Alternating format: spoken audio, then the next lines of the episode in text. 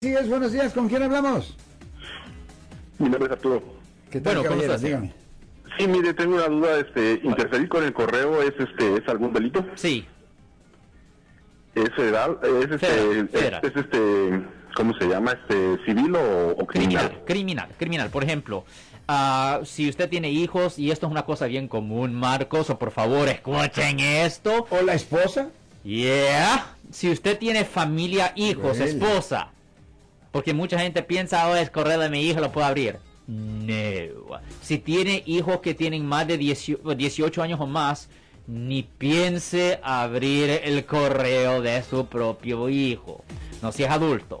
¿Por qué? Porque es un delito federal hacer eso que conlleva 5 años en una prisión federal.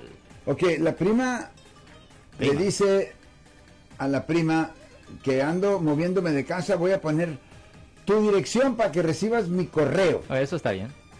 Pero no quiere decir eso que la, que la prima puede abrir el correo. No, no, no, no. Solo si tiene permiso para hacerlo. ¿En escrito? ¿Cómo? Idealmente, en Idealmente. escrito para que no pueda decir que no le dio el permiso. ¿Cuál es su dilema, caballero?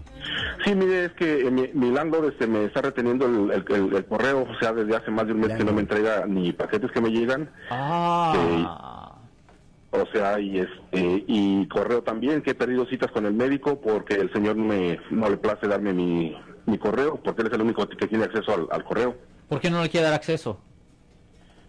Pues es que está tomando represalias porque como con el COVID este, Ah, estamos esperando esto. para un- una, una respuesta para ayuda del- de, la, de la renta, Ya. entonces eh, lo está tomando como represalia. ya eso es un delito. Ah, primero fuera buena idea dejarle saber al, al dueño, porque a veces usted no sabe cómo de cómo son la gente que Sí. eh, ni, ni piensan que están cometiendo un delito y piensan que pueden ah, guardar el, el correo o lo que sea como aseguranza de que van a ser Ujú. pagados o lo que sea.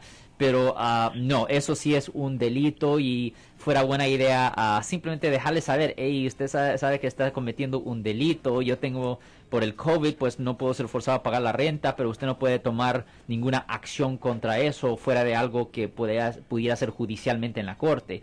Eso por lo menos debería de dejarle saber eso y si no, pues le va a decir, mira, voy- voy a ir a la policía. ¿Qué pena lleva eso? Cinco años en prisión. Cinco años de prisión. Federal. Ok.